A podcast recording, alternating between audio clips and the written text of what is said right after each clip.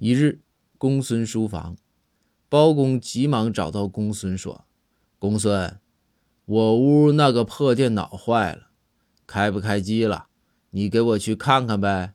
我这手头一堆活呢。”公孙开玩笑说道：“大人，没问题，只要钱到位，别说电脑了，书房我都能给你修一遍，至少刮遍大白，你看行不？”这包公着急呀，说道：“行，公孙，算你狠，你等着。”扭头就走了。这公孙一听，心想：坏了，包大人生气了。你说这开个玩笑，这包大人怎么这么不识逗呢？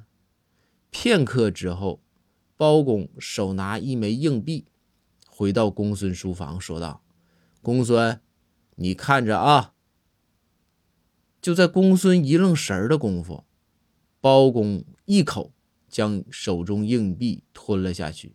紧接着，包公说道：“行了啊，公孙，赶紧去给我修电脑吧。这个钱呢，现在已经到胃里面了。”